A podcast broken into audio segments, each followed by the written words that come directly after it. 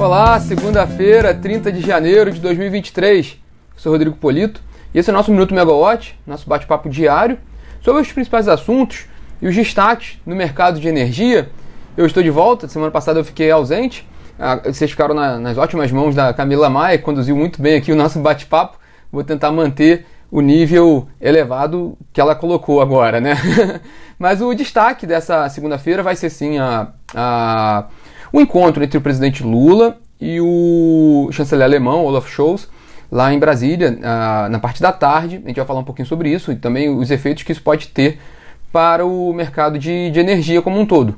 Mas, como sempre, vamos começar um pouquinho pelas atualizações do fim de semana. Na sexta-feira, o Operador Nacional do Sistema Elétrico, o ONS, divulgou o, o programa mensal da operação para o mês de fevereiro, PMO de fevereiro, com uma expectativa de queda da carga em fevereiro de 1,5% em relação a fevereiro do ano passado, ficando agora na ordem de 73,2 mil megawatts médios. É, o que foi bem interessante é com relação à expectativa de afluências. Eu peguei o detalhe do Sudeste e Centro-Oeste pelo, por ter um, um, porte maior, mas o PMO detalha todas as regiões do país. No caso do Sudeste e Centro-Oeste, o que é interessante é que a previsão de afluências está elevada, acima da média histórica, está com 109% da, da MLT e também no caso de armazenamento né, do, dos reservatórios do Sudeste Centro-Oeste, a expectativa do ONS é chegar ao fim de fevereiro com 75%, um percentual eh, excelente para, para, para esse período e preparando para um, para um que vem um pouco mais à frente do período seco. Então, tudo indicando realmente um, um, um ano bem confortável em termos de operação de energia, principalmente por causa das questões hídricas, né? dessa questão da hidrologia para a operação do, do sistema. E o outro ponto do destaque do fim de semana, ali na sexta-feira também, foi a indicação do deputado Enio Verri, do PT do Paraná, para assumir a diretoria geral da, Itaip, da parte brasileira de Itaipu, da hidrelétrica de, da, de, da hidrelétrica de Itaipu. Ele vai substituir o vice-almirante Anatalício Risden Júnior e a indicação de Verri mostra um pouco né, a força do PT no governo, na, na composição do, do atual governo, do Lula, e também uma vitória ali para a presidente do partido, a Gleisi Hoffmann, que é deputada federal pelo PT do Paraná, colocando um, um aliado ali na diretoria geral da, de Itaipu, que também tem uma relevância muito grande para, para o Estado. Né?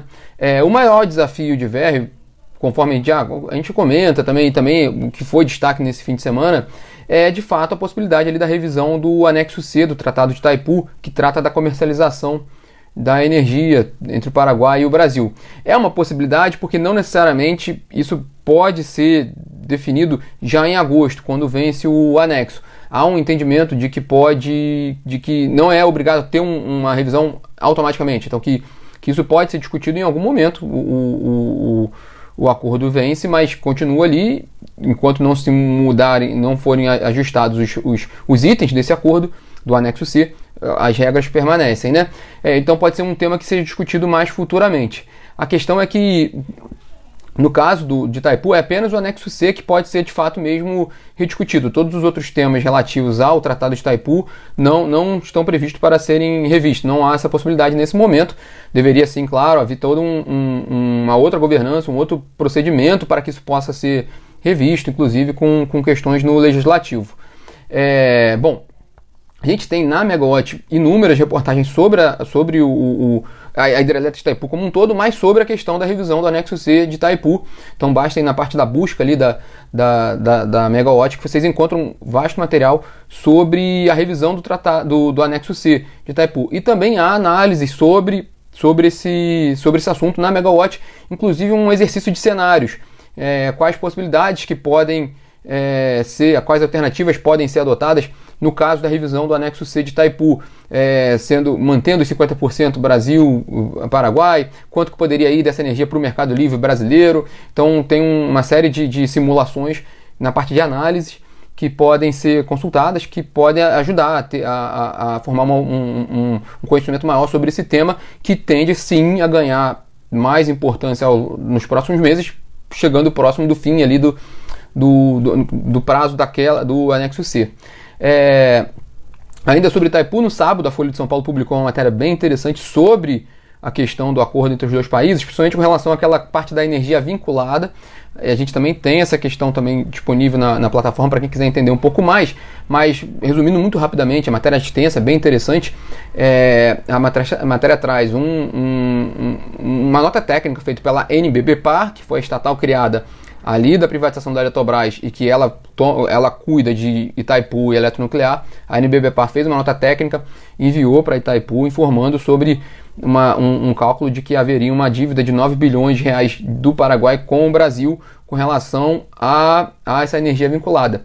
Na prática, resumindo muito, o que, o que a matéria diz é, um, é uma questão até recorrente no caso de Itaipu, que Paraguai informa uma previsão de consumo de energia para determinado ano, acaba e, e, ela abre mão de uma, uma parte que fica por excedente, que o excedente tem um custo menor. Aí o Paraguai acaba consumindo um pouco mais e paga um, um valor menor por esse, esse excedente. É, resumindo muito aqui a história, né? Mas a questão, assim, é, sem analisar o valor identificado pela NBBPAR na nota técnica, o que a gente apurou é que de fato há sim alguma dívida ali do Paraguai com o Brasil com relação a, aos contratos de Itaipu. É, mas vamos para hoje, né? O destaque hoje, como a gente abriu o nosso bate-papo, é o encontro entre o presidente Lula e o chanceler alemão Olaf Scholz. Está previsto para ocorrer na parte da tarde em Brasília. E o principal tema do encontro, quer dizer, tem alguns temas, por exemplo, até alguma possibilidade de negociação dos blocos da União Europeia com o Mercosul, mas olhando especificamente para a nossa área de energia, talvez o principal tema seja ali é, o apoio alemão ao Fundo da Amazônia, né, o Fundo da Amazônia, que tem que, que, que coloca recursos ali para combate ao desmatamento. A Alemanha tem, tem, já fez alguns anúncios lá fora sobre quanto que ela pode fazer de novo aporte no fundo da Amazônia. Há uma preocupação grande de países europeus. A Alemanha tem, tem feito isso, a Noruega tem falado sobre isso também com relação ao fundo da Amazônia. Agora com a mudança do governo, um, um novo suporte ao, ao, ao programa. É, isso pode trazer algum efeito indireto para o mercado de energia, provavelmente até positivo por causa da, do, do, processo de transição energética, em que o Brasil é um dos principais líderes e a Alemanha tem uma preocupação grande com relação à transição energética por causa da, da, da demanda crescente por, por redução de emissões de gases de efeito estufa, principalmente na Europa. Ainda mais nesse contexto de guerra entre a Rússia e a Ucrânia e, e a dificuldade ali de, de, de substituir o gás russo na Europa. Bom, a gente vai acompanhar os desdobramentos dessa, dessa agenda entre, entre os líderes brasileiros e alemão, mas enquanto isso, no Rio de Janeiro, os presidentes da Eletrobras, Wilson Ferreira Júnior, e da Petrobras, Jean Paul Prat, estão previstos para participar de um evento agora pela manhã, no Museu da Manhã, que é um, é um evento do Programa de Aceleração Regional do MIT. É um, é um evento bem interessante que eles participam estão previstos para participar dessa abertura. Mas por que, que esse evento é muito importante, principalmente para a área de energia? Porque esta será a primeira aparição do João Paul Prats, a primeira aparição pública do João Paul Prats depois que ele foi eleito para a presidência da companhia na semana passada. Lembrando que a Petrobras fechou a sexta-feira com uma queda na, nas ações, um pouco acima de 2% essa queda, tanto nas ações ordinárias quanto preferenciais, segundo analistas, refletindo um pouco as incertezas do mercado, dos investidores com relação à política de preços da Petrobras na gestão do João Paul Prats. Mas a fala dele hoje é muito aguardada, principalmente por três fatores. Um, claro, a questão da política de preços dos combustíveis, o que ele já pode dar de primeiro sinal ali publicamente, agora como presidente da Petrobras, do que ele espera para, para, esse, para, esse, para essa política de preços, sendo que ele já se manifestou que não, não acredita, não, não quer uma intervenção política na, na, na, na, gestão da Petrobras. Ele é muito mais na linha daquele fundo de estabilização, do qual inclusive ele participou no Congresso, no, no, no, no Legislativo, para discutir um fundo de estabilização para amortecer a volatilidade do preço dos combustíveis, principalmente do diesel, para o consumidor. Então ele já deu uma, uma, indicação nessa linha antes de assumir o cargo. Vamos ver agora como é que é o discurso dele nesse, nessa primeira semana como presidente da Petrobras. É, também sobre transição energética, o João Paulo Prates ele tem uma, uma defesa grande nas renováveis, ele, ele, ele atuou muito pelo CERN, lá no, no Rio Grande do Norte, para essa transição energética, então vamos ver o que ele também vai falar nesse sentido para a Petrobras. E venda de ativos. A Petrobras vem nos últimos anos com um amplo programa de desinvestimentos, o, vendeu muitos, muitos ativos, né? Estava no momento de maior notoriedade o programa de venda das refinarias, que no mercado é praticamente dado como certo que não vai continuar, mas vamos ver o que, que, o, que, que o João Paulo Prat pode falar sobre, sobre esse assunto também, talvez nesse primeiro encontro já com, com, com o público e com a imprensa, né? A gente lembrou que as ações da Petrobras recuaram na semana passada, na sexta-feira passada. Hoje o Brent estava com uma ligeira alta ali, próximo dos 87 dólares o barril, quando, quando a gente abriu um pouco mais cedo para acompanhar, para participar do Minuto Megawatt hoje. E também um dado interessante para fechar o dia de hoje é que lá fora, ainda sobre petróleo, mas como energia como um todo, a BP, a, a britânica, a petroleira britânica BP, divulgou hoje seu Outlook, né, um estudo de, de cenários que ela, que ela costuma fazer anualmente. E o estudo é amplo, eu estava debruçado no estudo aqui agora pela manhã, mas não dava para ler a tempo de chegar no nosso bate-papo aqui. Mas eu peguei pelo menos dois, dois destaques do estudo da BP, que está disponível no site da BP. Um deles é que, segundo a BP, é, efe... a guerra entre a Rússia e a Ucrânia vai ter efeitos duradouros para o mercado global da energia, então ainda vai continuar tendo um, um, um motivo importante ali de influência no, no desdobramento da geopolítica do mercado global de energia, e o outro, é, isso é interessante demais, né? A BP ela prevê uma estabilização da demanda global por petróleo nos pro, pelo menos pelos próximos 10 anos, para depois desse período começar a cair a demanda global de petróleo. É um grande tabu, no, sei lá, a grande questão hoje na, na, indústria petrolífera de qual, quando vai ser o pico da demanda de petróleo e quando, a partir daí quando a, a demanda vai começar a recuar nesse momento, nesse movimento de transição energética que a grande maioria dos especialistas já indica ser algo gradual, vai ser uma coisa devagar, né? vai, vai ser gradativa. E lembrando, então a BP ela prevê esse, essa estabilização por pelo menos 10 anos da demanda global do petróleo. Lembrando que a gente falou aqui nesse mês a atualização da Agência Internacional de Energia para a demanda global do petróleo. A Agência Internacional de Energia prevendo um novo recorde da demanda global de, da demanda global do petróleo neste ano.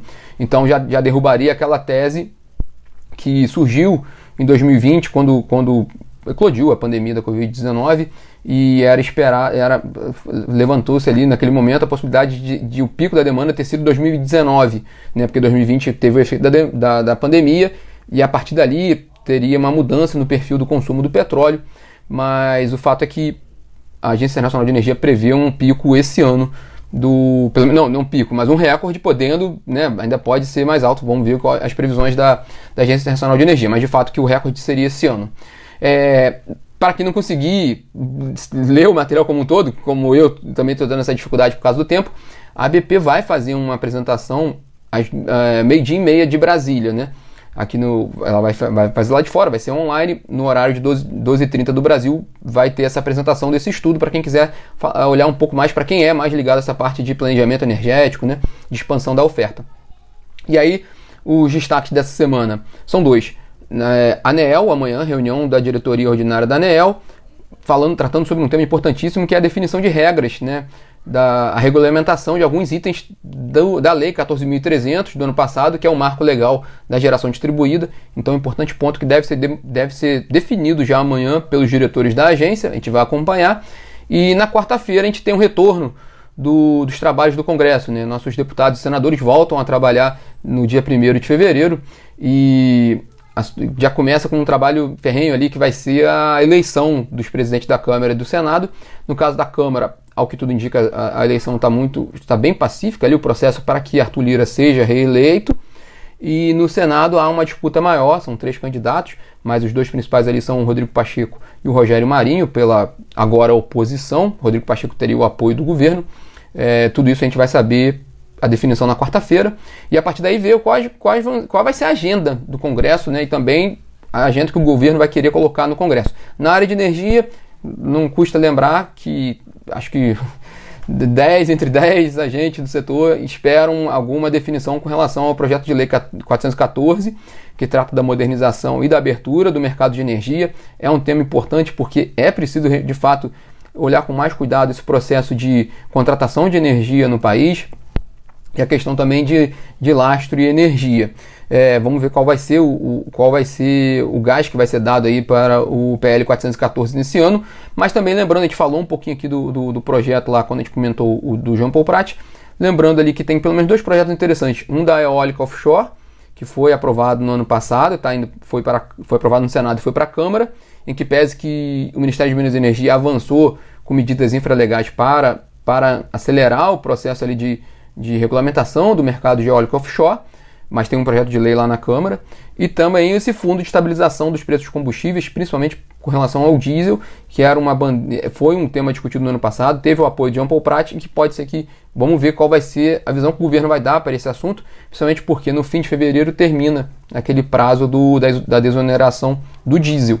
Então, se o governo já pretende trabalhar algo rapidamente ali para quando terminar essa desoneração, ou se não tiver definido nada quando terminar a desoneração, se vai terminar, então a gente vai ter um efeito no, no preço dos combustíveis, ou se também se pode, pode prorrogar, mas aí tudo depende de bastante coisa, né? A gente não poderia especular tanto assim, só falando como é que está essa discussão com relação aos preços dos combustíveis.